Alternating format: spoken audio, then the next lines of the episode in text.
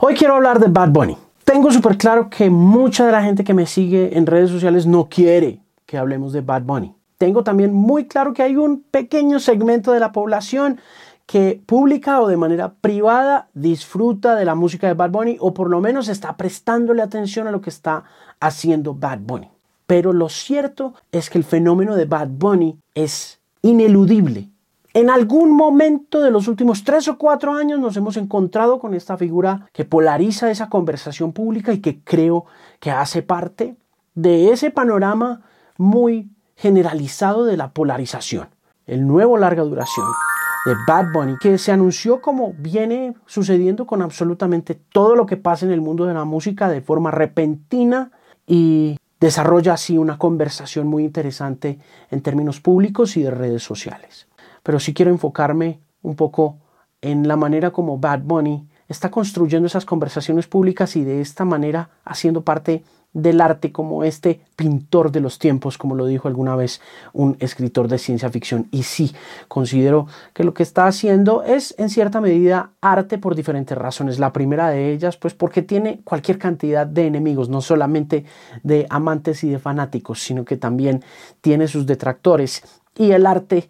en esencia debe tener detractores y generar algún tipo de rechazo, repulsión. Y con Bad Bunny ese tema está bastante cubierto. Este es un disco generador de una guerra cultural muy interesante. Es lo que viene pasando con ese género urbano también desde el siglo XX, desde el final del siglo XX con la aparición de NWA, que generó una guerra cultural bastante fuerte y un rechazo muy grande, en particular por parte de legisladores blancos en los Estados Unidos. Y más adelante también una guerra entre ellos mismos, ¿no? Esa guerra entre Ice Cube e Easy E, luego de eso de Dr. Dre, Snoop Dogg contra Easy, de manera que la cultura de lo urbano siempre ha tenido en sí misma un espíritu bélico muy interesante. Pero en este caso tiene varios agravantes esa guerra cultural. Este hecho de que, por ejemplo, esté utilizando una canción de Shakira que se ha vuelto de alguna u otra forma un himno del feminismo moderno visto desde la perspectiva y la óptica de las redes sociales. Es decir,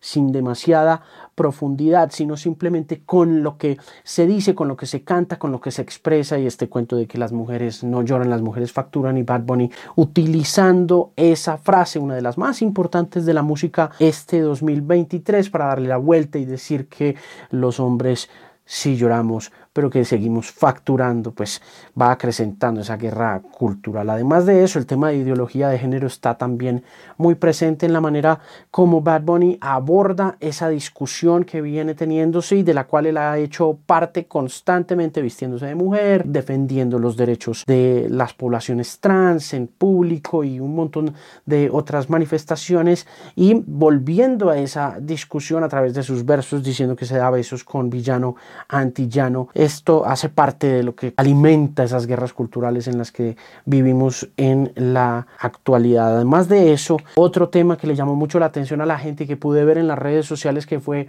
esta aparente animadversión contra los reggaetoneros o los raperos o los artistas de urbano colombianos, empezando con la figura más importante del momento proveniente de Colombia, que es Carol G, que junta todo este tema de sexos y nacionalidades para crear una bomba de tiempo que sirve para producir esta gigantesca conversación alrededor de nadie sabe lo que va a pasar mañana. Y esa frase puntual que dice que en Puerto Rico todas son bichotas no ha sentado muy bien tanto entre los fans como entre los colombianos en general. Además unas cosas muy interesantes en el discurso del tipo como este cuento de la validación de su relación con Kendall Jenner, algo que surgió inmediatamente después de ese episodio en República Dominicana en el que el artista puertorriqueño le lanzó un teléfono celular al agua a la que parecía ser una fan que se acercaba emocionada a saludarlo y que sirvió de alguna forma como para apaciguar ese silencio que se produjo inmediatamente después de ese suceso, el primero en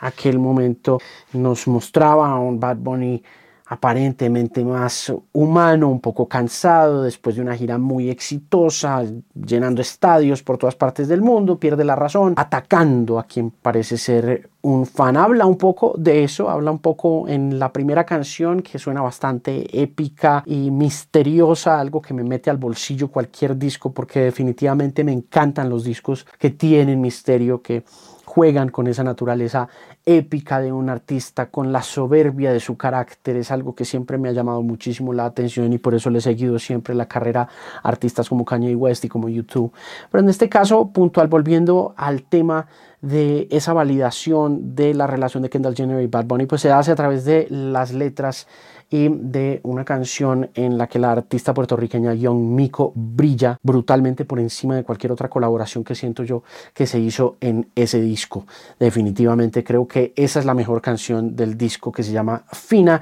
y ahí el cuento pues es el cuento del que yo creo que todo el mundo quiere oír hablar a Bad Bunny, su relación con Kendall Jenner, cómo se entienden, sabiendo que él no habla inglés, que ella no habla español y pues la conexión es aparentemente profundamente sexual, profundamente carnal y no tan emocional ni tan sentimental, por lo que siento yo que si bien puede ser cierta, está además muy bien ejecutada y funciona bastante bien para saciar el morbo de todos aquellos que han estado pendientes de esa relación que se ha visto tan pública en diferentes eventos y ceremonias. Y además de eso también muy bien acompañada comercialmente con la relación que tienen ambas figuras con Gucci, con la casa Gucci que se menciona de manera un poco cruda en la canción, pero que ayuda a fortalecer esa validación de ese romance y por lo tanto también de su alianza comercial con Gucci. Está también dentro de todo este tema de la animadversión nacional contra J Balvin, este artista que lo respaldó, que lo apoyó desde el comienzo de su carrera y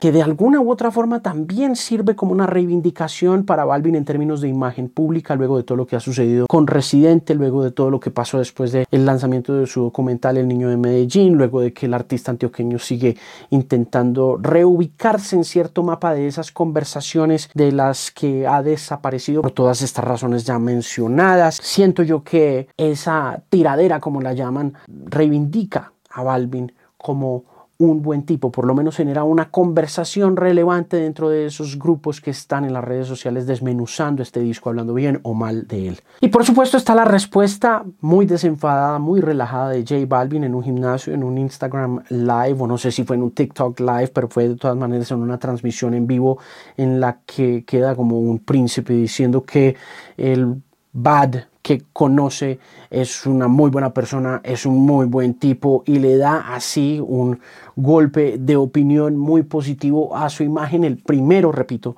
en mucho tiempo después de la debacle producida por la sesión de Bizarrap y de Residente. Y finalmente, si usted busca opiniones sobre Bad Bunny en redes y en particularmente en X, lo que se llama hoy X y que antes se llamaba Twitter, va a encontrar que donde se está librando más que nunca esa conversación a fuego con todas las de la ley es en esa plataforma y que esa conversación y ese tipo de conflictos que está generando esa conversación se ven acrecentados por la gran cantidad de desinformación que está circulando en estos momentos en esa plataforma unidas también al tema de la libertad de expresión dentro de la misma. Así que va a notar usted que ese producto, que ese nuevo disco está produciendo más conflicto aún, está produciendo más discordia, está produciendo más guerra. Y de esta manera define el side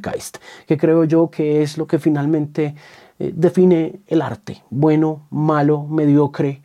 brillante, genial, regular, como usted lo quiera llamar, pero a la final el Zeitgeist, el espíritu del tiempo, como lo llaman los alemanes, es definido por este tipo de conversaciones, por este tipo de discursos. El mundo está en guerra en todas partes. Aparentemente, Bad Bunny también está en guerra con Balvin, con Carol, con podcasters, con absolutamente todo el mundo y contra nadie aparentemente. Y así entonces usted se encuentra con un hilo conductor. Ese hilo conductor tiene mucho que ver con la manera como muchos medios digitales empiezan a abordar esa discusión desde lo nacional y por lo tanto se mete en terrenos geopolíticos, no entendiendo que Residente es puertorriqueño y que de allá viene toda la debacle que se produjo originalmente para la carrera de J Balvin y que ahorita uno de sus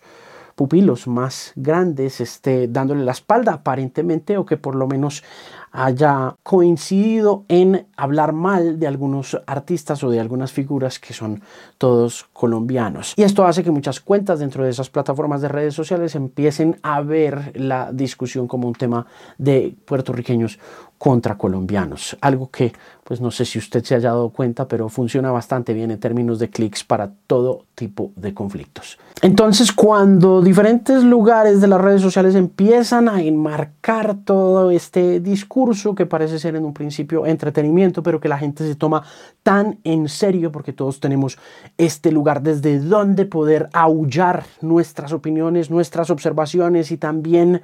defender nuestras pasiones y atacar la de los demás, ponemos sobre la mesa un tema nacionalista que se interpreta como Bad Bunny está tirándoles a los colombianos. Se vuelve entonces también un tema político, pero entra a ser parte de una conversación muy vigente y muy relevante en los medios de comunicación, en particular en los medios de comunicación digitales y en aquellos de los cuales la gente joven a la que le está hablando está prestando atención. Y por el lado estético, que me llamó muchísimo también la atención, abandona esas huestes que lo han llevado a la cultura comercial, al mainstream, al lugar donde ha ocupado este puesto como el artista de reggaetón más grande del mundo y los abandona. Los deja sin su dembow, los deja sin su perreíto, ahí solamente según lo que dicen muchos de los conversadores y lo que puede uno oír a grandes rasgos en este disco de 22 canciones, una sola canción producida además por un colombiano, por Fade, que tiene esos mismos elementos que le dieron su vigencia y su relevancia con su álbum, ¿cómo se llama ese disco? Se me olvidan los discos de Bad Bunny, Un verano sin ti. Entonces, al abandonar a estos públicos que Muchos de ellos aparecieron allí simplemente por encajar dentro de lo que se había convertido en una fiebre gigantesca que termina poniéndolo dentro no solamente del mapa comercial, sino dentro del mapa de lo cool. Escuchas a Bad Bunny porque tus amigos oyen Bad Bunny porque a ellos les parece cool Bad Bunny y vas a los eventos de Bad Bunny o a los conciertos de Bad Bunny porque la chica que te gusta quiere ir a Bad Bunny o porque simplemente quieres que te vean en el concierto de Bad Bunny. Esos públicos que lo han acompañado algunas veces de manera muy ciega y que lo acompañaron desde que comenzó la pandemia, incluso un poco desde antes, empiezan a abandonarlo. Luego de que Bad Bunny regrese al trap. Este lugar donde halló una legitimidad original y que está buscando nuevamente a través de la calle. Aunque aún así, muchos amigos y amigas no le creen esa postura de calle simplemente porque lo disfrutaban más en la postura más perreística, si se quiere. Hay varias cosas también que ayudan de todos modos a que esa postura de calle funcione en términos sonoros. Por supuesto, la producción es impecable, así a mucha gente allá afuera no le guste o no le parezca lo que están haciendo, simplemente tiene una resonancia y un eco muy interesante en particularmente los públicos norteamericanos y las segundas y terceras generaciones de latinoamericanos criados en los Estados Unidos que están oyendo lo que está pasando con Drake, que están oyendo lo que está pasando con Little Yachty, Little Lucy Vert, y con muchos músicos más. Así que inicialmente ese regreso a la calle viene muy cargado de una relevancia sónica que está funcionando muy bien en los Estados Unidos. Se desmarca también de su estatus de ídolo. Dice, yo no soy Daddy Yankee. Uh. Pero en la medida en que va avanzando el disco y en esas cuatro primeras canciones aparece Tego Calderón en algunos samples. De manera que si bien se está desmarcando, de todos modos tiene un referente muy grande, que además de eso valida muchísimo a Bad Bunny delante de los públicos que nunca han disfrutado del reggaetón, pero que defienden a Tego Calderón. No soy Daddy Yankee, pero me gusta Tego. Y yo no sé si de pronto usted haya tenido la oportunidad de oír este álbum de Bad Bunny, pero a mí me dio la impresión inmediatamente después de oír ese sample de Tego Calderón, que la influencia que tiene Tego sobre el estilo de Bad Bunny a la hora de rapear o de reggaetonear es bastante fuerte, incluso pensaría yo la más fuerte de todas las influencias que pueda tener el reggaetonero puertorriqueño. Y es curioso porque ese estilo un poco perezoso, un poco con el tono de bostezo que le han criticado tanto a Bad Bunny, fue siempre muy aceptado por la gente que ha oído a Tego Calderón. Pero como es Tego, a él sí se le perdona, a Bad Bunny no tanto. De manera que tiene todos los elementos para producir una conversación digital muy similar a todas las que se producen en redes sociales en la actualidad en términos orgánicos, mientras va abandonando por parte y parte elementos que lo han hecho muy grande en el mundo latino y regresa a ese tradicionalismo del hip hop visto desde lo más reciente que puede marcar la tradición, es decir, desde el trap y que lo hicieron muy famoso con una canción como Soy Peor se está alejando un poco de ese progresismo base que lo comercializó en discos como El último tour del mundo y Un verano sin ti. Y como un buen político o como un buen generador de contenido en la actualidad, pone a todo el mundo a pelear. Es curioso el fenómeno de Bad Bunny, es un fenómeno de masas, pero en esta ocasión las masas juegan más en su contra que a su favor. Y sin embargo, saldrá adelante. Puede que las canciones que tiene este disco no sean perreables, no sean tan atractivas para ese público masivo, pero da la impresión de que con base en todo lo que conversa, en todo lo que se dice, en las colaboraciones que aborda, en la forma como se acerca a este alejamiento de sus principios musicales, Bad Bunny se vuelve a poner en la cima del género con una conversación relevante, con un público que lo ama, con otro público que lo odia